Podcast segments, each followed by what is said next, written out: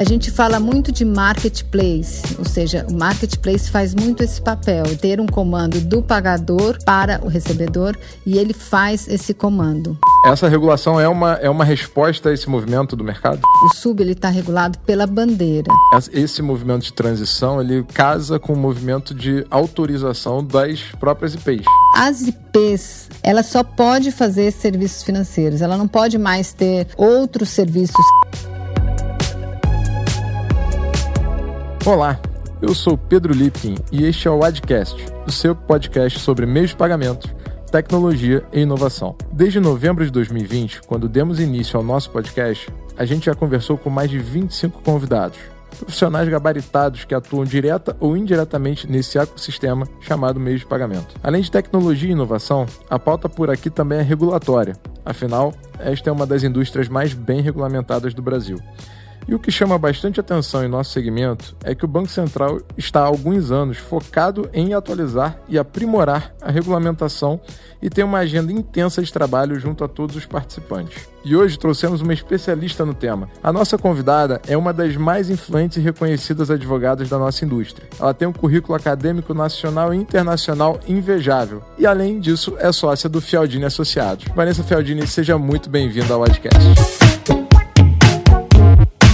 mais nada, é um prazer estar aqui com vocês e participar do podcast. Não podia estar em melhores companhias e melhor lugar para conversar a respeito do tema. É um tema que eu adoro, então para mim é uma satisfação. Vanessa, antes da gente falar de mudanças, você pode dizer para a gente quem são as instituições de pagamento e o que elas fazem? As instituições de pagamento são classificadas pelo Banco Central em quatro. Tá, a gente tem um, a, o emissor de moeda eletrônica, que são os, os cartões que você tem um, um, sistema que você antecipa o valor do dinheiro na frente. Você tem o pós-pago, o emissor de, de pós-pago, que é aquele que o portador paga depois que usou.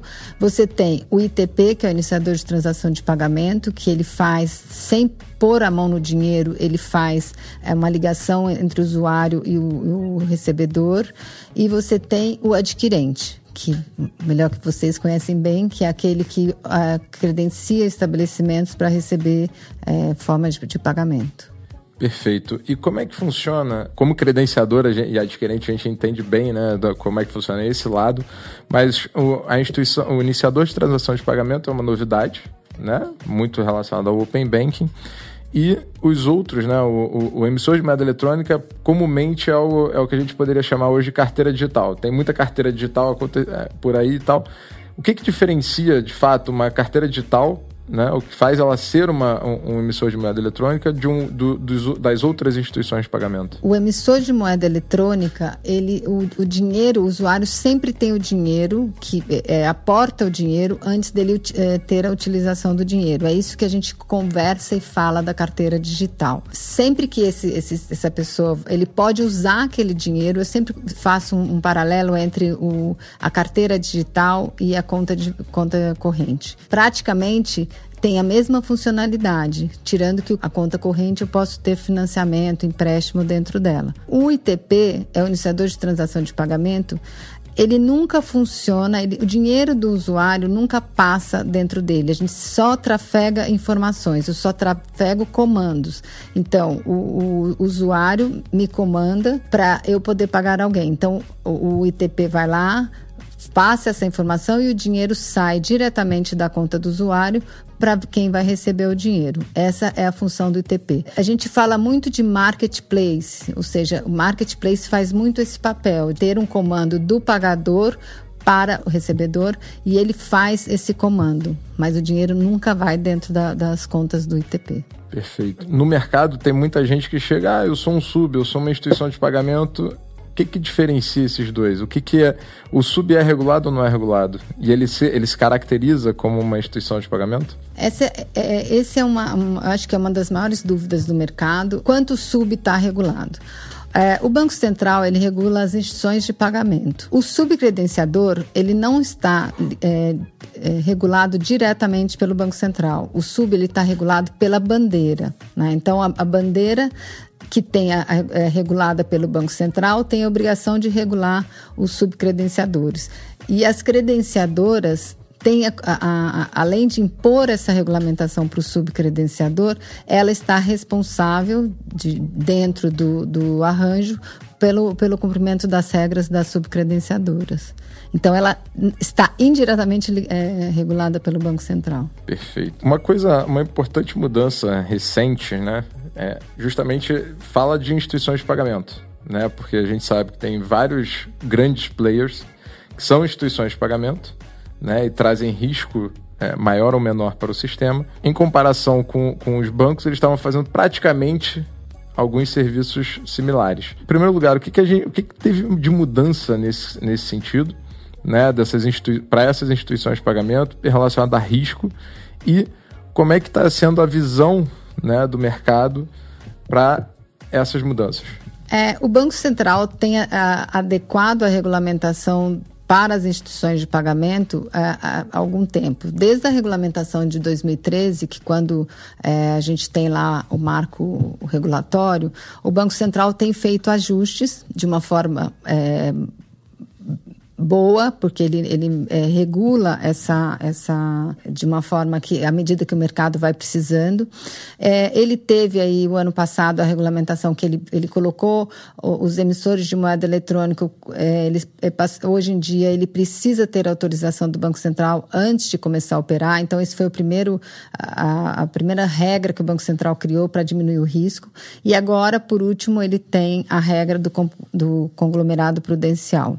A regra do conglomerado prudencial, ela já vinha de uma consulta pública, né, que a gente teve há dois anos atrás. O, o que ela trouxe é tentar equalizar as IPs às regras das, das IFs. Então, é, o Banco Central está tentando tirar o risco que uma, eventualmente uma IP que teve um crescimento acelerado oferece para o mercado de um modo geral. Tratar essas grandes IPs como ela trata as IFs. Isso ainda está bem diferente, elas ainda têm uma, uma, uma, diferença no tratamento, mas é essa tendência que a gente observa que o Banco Central vai continuar uh, aumentando essa, essa, essa, regulamentação para as IPs, que é um pedido do, que vem, vem sendo bastante aclamado pelo mercado.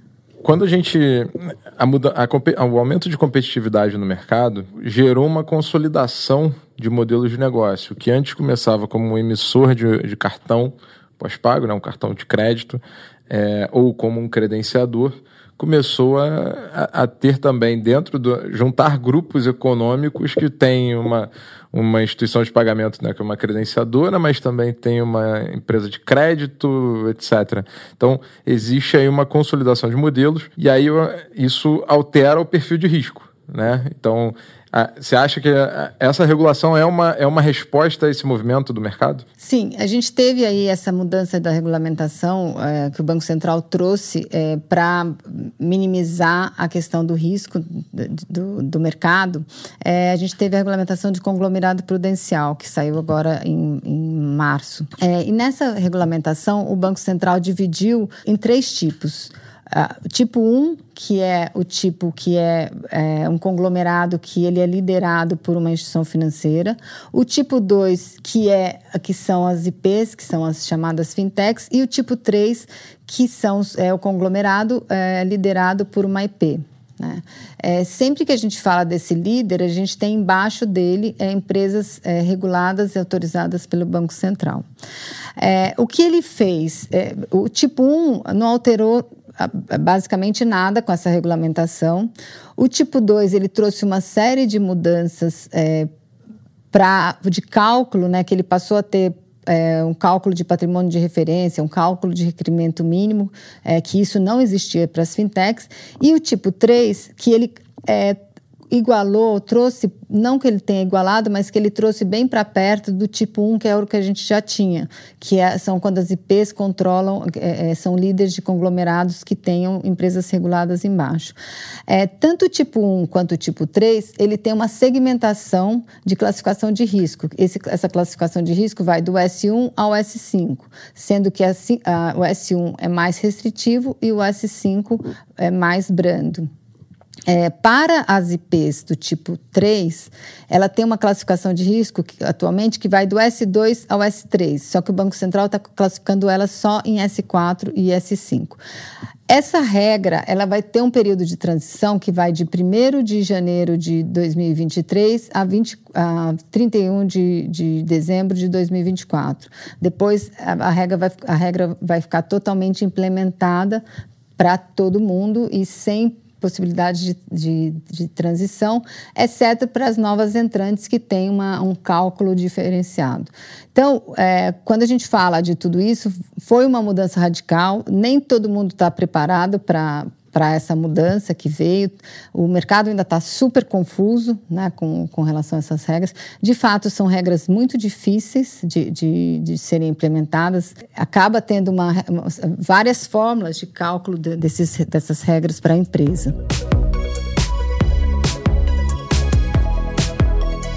Perfeito. E quando a gente considera tamanho do, o tamanho do, do impacto dessa, dessa regulação, é, ele não é só um impacto financeiro, correto? Porque existem controles que serão necessários que às vezes uma fintech não está preparada para isso. Essas empresas vão ter que ter um, vão ter que fazer um, um, investimento grande, não só do ponto de vista financeiro, dos requerimentos, né, de, de capital, etc., mas de formação de time e é, melhoria do gerenciamento de risco. Né? Como é que o Banco Central está enxergando? Você falou que tem o um período de transição, mas como é que tá? Como é que você acha que o Banco Central vai atuar na, na supervisão dessa conduta? Cada vez mais a gente comenta que as IPs é, não são é, não são mais brincadeira, né? São todas empresas, é, são todas instituições muito bem preparadas. É, o que a gente via no passado de empresas cada vez mais, enfim, se aventurando, hoje a gente não tem mais aventura. E essa regra do Banco Central de conglomerado ela é aplicável às IPs autorizadas, que também já têm um patamar mais é, elevado do que as empresas não autorizadas. É, de fato, a gente é, já sabe que para várias IPs que são reguladas, quando ela, é, logo que elas são reguladas, elas já têm uma dificuldade enorme em cumprir todas as regras do Banco Central. É, essa nova regra vai trazer essa complexidade ainda maior né, que, que as IPs já têm. E, de fato, a gente vai ter que ter dentro das IPs cada vez mais times de peso para fazer é, a implementação dessas regras. O Banco Central está avaliando o risco né, de, de, tudo isso, mas acho que ele não volta atrás. Vai ser e, e assim o que a gente percebe é que o Banco Central está muito, é, muito preocupado com o escalonamento dessas IPs, né? É, ele entende que as IPs muito grandes têm que ter uma equalização com os bancos, né? E a gente percebe isso claramente. Os bancos têm, têm é, questionado e pedido isso há algum tempo. É, ainda retomando, né, é, esse movimento de transição, ele casa com o movimento de autorização também, movimento de transição para autorização das próprias IPs, né, das próprias instituições de pagamento. Então, é, existe, existe, né, foi, eu acho que, se não me engano, 2021, no início de 2021, que saiu a resolução sobre é, autorização específica de IPs, mas como é que ficou essa, é, é, essa questão? Hoje qualquer empresa pode entrar no mercado ou qualquer empresa vai entrar, para entrar nesse mercado precisa ir lá bater, no, no bater na porta do Banco Central? Ah, as, as ITPs e os emissores de moeda eletrônica atualmente começam a operar agora, que querem operar nesse mercado, elas, têm que, elas precisam ter autorização do Banco Central antes do início da operação. É, as, é, as empresas que desejam ser emissoras de, de, de pós-pago ou credenciadoras, elas podem começar a operar sem autorização do Banco Central. É, então, o que o Banco Central avalia é sempre quando eu tenho uma empresa que vai lidar com, com, com dinheiro de, de, de, terceiros, ela tem que ter uma autorização anterior do Banco Central. Isso encarece e faz muita gente pensar se quer ou não é, entrar no mercado, porque isso encarece muito a operação. É, o que a gente fala muito hoje em dia é que é, a gente fala de empresas de mar aberto, ou seja, que sai prestando serviço para é, para qualquer um, essas empresas estão deixando de existir e hoje em dia o que a gente percebe são empresas é, que já tem um potencial explorado em outro segmento que passa a ter é, os serviços financeiros.